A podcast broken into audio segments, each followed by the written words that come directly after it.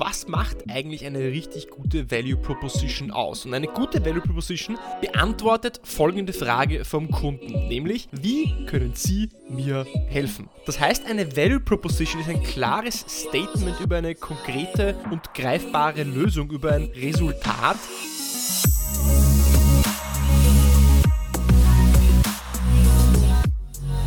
Willkommen bei Deal, dein Podcast für B2B-Sales von Praktikern für Praktiker. Schön, dass du letzte Woche dabei warst, diese Woche wieder dabei bist und nächste Woche beim nächsten Interview wieder dabei sein wirst. Und falls du es noch nicht getan hast, abonniere direkt die Deal Alerts, dann bekommst du von mir jede neue Episode per E-Mail als auch B2B Sales Tipps zugeschickt und den Link findest du unten in den Shownotes. Und wie bist du ins neue Jahr gestartet? Wie bist du ins Jahr 2021 gestartet? Ein Viertel des Jahres ist es schon wieder vorbei. Und bevor wir uns umschauen, sind wir wieder im Sommerloch, bevor wir dann wieder im Vorweihnachtswahnsinn sind und dann feiern wir wieder Silvester. Und wenn du auch im komplexen B2B-Verkauf bist, dann hat dein Sales Cycle wie viele Monate? Sechs Monate, acht Monate, zehn Monate, vielleicht sogar mehr, zwölf Monate, zwei Jahre. Das heißt, es ist jetzt sozusagen 5 vor 12, um noch neue Opportunities, neue Cases, neue Angebote zu generieren, welche auch dieses Jahr zum Abschluss gebracht werden können. Und wie tust du denn damit? Geht es voran? Geht es nicht voran? Stockt es? Ist es für dich herausfordernd, den Fuß in die Tür zu bekommen? Durch Covid, Working from Home und alle anderen Dynamiken, die sich in den letzten zwölf Monaten ergeben haben, machen es uns natürlich nicht unbedingt leichter. Aber ein Schlüssel zum Erfolg könnte eine stärkere Value Proposition sein. Wenn es für dich gerade schwer ist, neue Opportunities aufzumachen und zu generieren, dann könnte es daran liegen, dass du eine sehr vage und schwammig formulierte Value Proposition hast. Und genau darum wird es heute gehen. Doch was macht eigentlich eine richtig gute Value Proposition aus? Und eine gute Value Proposition beantwortet folgende Frage vom Kunden, nämlich wie können Sie mir helfen? Das heißt, eine Value Proposition ist ein klares Statement über eine konkrete und greifbare Lösung, über ein Resultat, welches dein Kunde erhält, wenn er eben dein Produkt, Service oder Dienstleistung nutzt. Und eine Value Proposition, die gut ist, fokussiert sich auf das Endergebnis und eben auf dieses Resultat. Und sie ist eigentlich genau das, was du brauchst, um auch jetzt möglichst schnell den Fuß in die Tür zu bekommen. Und oft wird eine Value Proposition mit einem Elevator Pitch oder USP gleichgesetzt. Aber ein Elevator Pitch beantwortet nur die Frage, was machen Sie? Es ist also ein kurzes Statement über dich und dein Produkt. Wie zum Beispiel, wir arbeiten mit KMUs, welche Probleme haben, mir an Großkunden zu verkaufen. Oder wir arbeiten mit Tech-Unternehmen und helfen ihnen, Kundendaten zu nutzen, um gezielter Werbung zu schalten. Es erklärt also, was du tust. Ein Elevator Pitch ist also meist gut bei einer Networking-Veranstaltung oder wenn du schon jemandem erklären musst, in was für einem Business oder Bereich du tätig bist, aber es ist maximal die Einleitung zur Value Proposition und gar, auf gar keinen Fall eine, ein Ersatz der Value Proposition. Was ist jetzt aber auch ein USP? USP, Unique Selling Proposition. Ein USP beantwortet die Frage, wie unterscheidet sich Ihr Unternehmen von anderen am Markt? Beispiele dafür, wir garantieren eine Lieferung innerhalb einer Stunde. Oder wir spezialisieren uns auf Unternehmen in der Finanzbranche. Und USPs sind wichtig, wenn sich der Kunde entschieden hat, schon etwas zu kaufen oder etwas zu verändern aber sie helfen dir nicht, den Prozess von Null auf zu starten und den sogenannten Fuß in die Tür zu bekommen. Und wenn ich Value Propositions höre, dann bin ich oft verblüfft, wie vage und schwammig diese formuliert sind. Und oft denke ich, dass sie eine ganz andere Frage beantworten sollen eigentlich, als wie können Sie mir helfen? Merke dir also, bei der Value Proposition geht es um die Frage, wie können Sie mir helfen? Und es ist fast schon erschreckend, wie schlecht viele Value Propositions sind, die ich so höre. Und nur sehr wenige können die Frage beantworten, was für Vorteile, Resultate und Ergebnisse in Zahlen gemessen ich vom Einsatz der Dienstleistung oder eben vom Service oder Produkt habe. Ein paar Negativbeispiele könnten sein, wir bieten die fortschrittlichste Technologie am Markt mit der größten Palette an Funktionen. Oder unser System wird als Marktführer von Consulting Company XYZ bewertet. Oder wir haben einen One-Stop-Shop, um alle Bedürfnisse zu erfüllen. Das alles ist höchstens langweilig. Keiner will sich das anhören. Und als Entscheider in einem Corporate würde ich mich immer fragen, wenn ich sowas höre, na und was habe ich davon? Was bringt mir das, wenn du mir jetzt das erzählst, dass du einen One-Stop-Shop hast, dass du der Beste am Markt bist oder dass du die fortschrittlichste Technologie nutzt? Was habe ich davon? Und die Wörter Bestes, Größtes, marktführend, sowas impliziert direkt sowas, sowas Salesiges, sowas Schmieriges und impliziert so ein bisschen auch so einen selbstsüchtigen, egoistischen Verkäufer.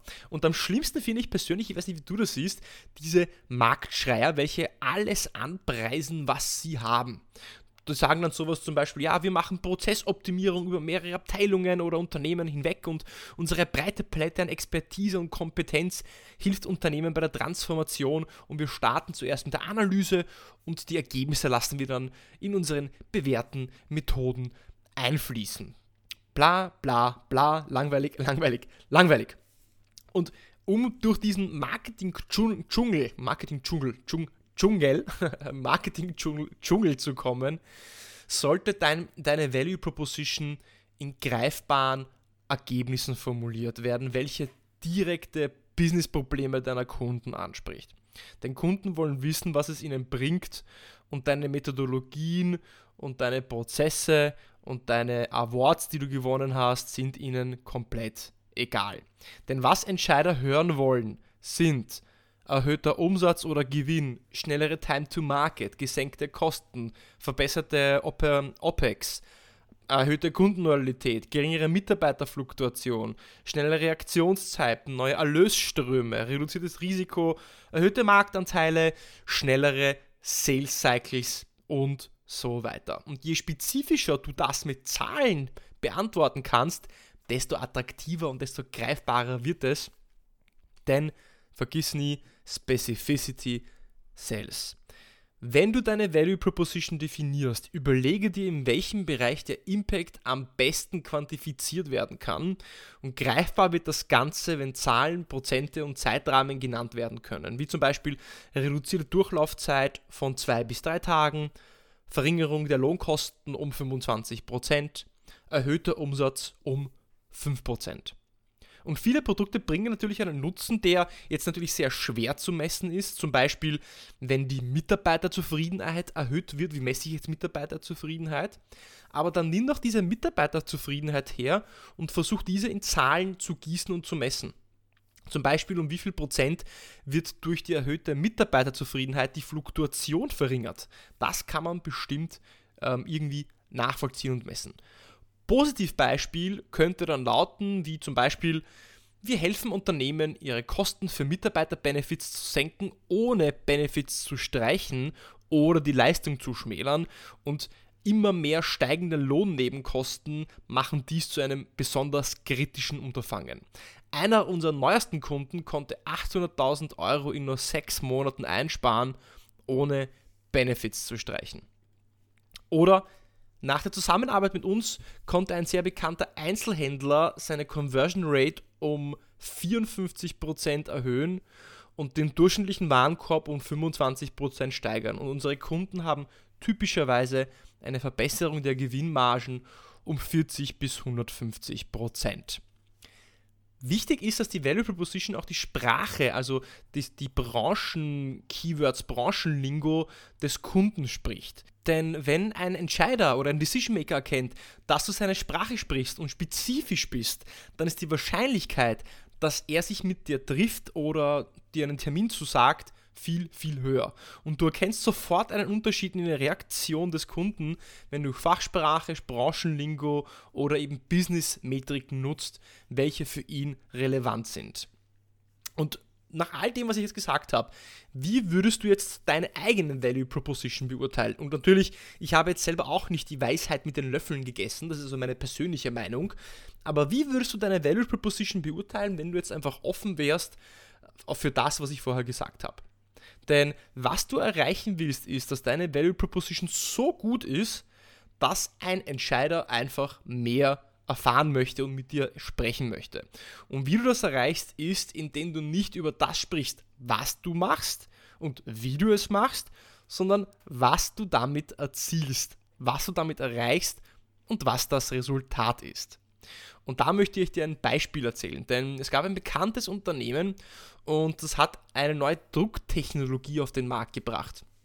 Und dabei hat sich die Value Proposition auf wundervolle und lebhafte Farben konzentriert. Und danach haben sie ihre Kunden gefragt, wie ihnen das, Proble äh, das Produkt, das, äh, das Problem, das Produkt, also diese neue Drucktechnologie weitergeholfen hat, um eben wundervoll und lebhafte Farben quantifizierbar zu machen. Und die Kunden haben ihnen dann nach ein paar Interviews folgende Beispiele gegeben. Die Kunden haben da gesagt, dass, dass die Projekte zwei bis drei Tage schneller fertiggestellt werden konnten, dass man 33% weniger Arbeitszeit im Vordruck benötigt hat und dass sich dadurch die Mitarbeiter mit sinnvolleren Tätigkeiten beschäftigen konnten. Das bedeutet, dass deine bestehenden Kunden eine sehr wertvolle Quelle sind, um derartige Informationen und Quantifizierungen zu erhalten. Du musst sie aber eben einfach nur fragen und oft fehlt uns der Mut dazu. Und an deiner Stelle würde ich mir eine Handvoll Kunden hernehmen, ein Meeting ausmachen und sie nach den Resultaten fragen, welche sie durch den Einsatz deiner Dienstleistung, deines Services auch bekommen haben. Du könntest sie dann beispielsweise fragen, bevor sie unser Service genutzt haben, wie haben sie denn das Problem davor gelöst? Warum haben sie sich entschlossen, zu uns zu wechseln? Ähm, welche überraschenden Ergebnisse konnten sie mit dem Einsatz erreichen? Was waren die wichtigsten Benefits, welche sie erreichen konnten? Welchen Mehrwert bringt der Einsatz unserer Dienstleistung? Können Sie die Ergebnisse in Zahlen fassen? Welche Verbesserungen haben Sie erreicht? Wie wirkt sich das Ganze auf die Kosten und den Umsatz aus? Können Sie mir helfen, die Ergebnisse zu quantifizieren? Und das gleiche kannst du auch mit deinen Kollegen in einem internen Workshop machen und dir überlegen, a, welche Probleme löst ihr? B, welche Ergebnisse bringt ihr? Und C, wie beeinflusst euer Produkt eure Kunden? Wichtig ist aber, wie ich gesagt habe, zu quantifizieren und das bedeutet Zahlen, Daten, Prozente und Fakten. Und das Letzte, was wichtig ist, was ich vorher schon nochmal gesagt habe, sprich die Sprache des Kunden, sprich die Sprache der Branche. Wenn du zum Beispiel mit einem Unternehmen sprichst, welches Webseiten programmiert, dann fokussiere dich darauf, dass du sagst, äh, mehr Traffic auf die Webseite bringen, durchschnittlichen Warenkorb erhöhen, Search Engine Ranking verbessern und so fort. Die Wahrheit ist natürlich, dass es Situationen gibt, in denen es fast unmöglich ist, den Mehrwert zu quantifizieren. Und in diesem Fall kannst du Branchenkennzahlen oder Statistiken nutzen. Du kannst dann beispielsweise sagen, 75% des C-Levels in Enterprise-Unternehmen, welche in komplexen B2B-Verkaufsprozessen involviert sind, beklagen die schlechte Value Proposition als den Grund für niedrige Verkaufszahlen. Als Beispiel, wie du Statistiken nutzen kannst, wenn es eben schwer ist, das Ganze zu quantifizieren. Zusammenfassend kann man also sagen, gibt es eine Handvoll Best Practices, die eine starke Value Proposition ausmachen. Erstens, sprich über Resultate und Ergebnisse und nicht darüber, was du tust und wie du es tust versuche diese Ergebnisse, diese Resultate an, äh, zu verknüpfen zu Business-Zielen, zu Mission Critical Priorities, zu Unternehmenszielen, die das Unternehmen tatsächlich auch hat. Dritter Punkt, benutze Business-Terminologie, also benutze die Sprache des Kunden und Fachvokabeln, Wörter und KPIs, die für ihn wichtig sind. Der nächste Schritt ist natürlich, nutze Zahlen, also Metriken, Statistiken, Prozente, Zahlen, Daten, Fakten. Und der letzte Punkt, nutze Kundenbeispiele, nutze Kundenreferenzen und zeige mit Beispielen, wie dein Einsatz oder wie der Einsatz deines Produktes anderen Kunden dabei geholfen hat, Ziele zu erreichen und quantifiziere diese.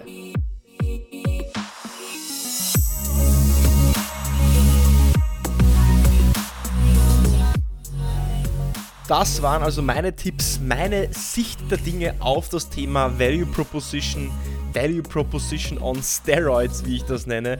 Und ich hoffe, ich konnte dich inspirieren, deine Value Proposition, deinen Pitch zu überarbeiten, zu überarbeiten und ihn konkreter zu machen, mit Zahlen zu füllen, diese Zahlen zu verknüpfen mit Business Outcomes, KPIs, Ergebnissen, die für das Unternehmen relevant sind, das Ganze mit Kundenbeispielen, Stories, Referenzen zu untermauern, damit eben die Frage beantwortet wird, was habe ich davon. Wenn dir diese Episode gefallen hat, wie auch immer, abonniere mich auf Spotify, auf Apple Podcasts, überall, wo du mich eben auch hörst. Sagst und erzählst deinen Freunden und bis zum nächsten Mal beim Deal Podcast nächste Woche, wo wieder ein tolles Interview auf dich wartet. Hab eine coole Woche. Bis dann beim Deal Podcast.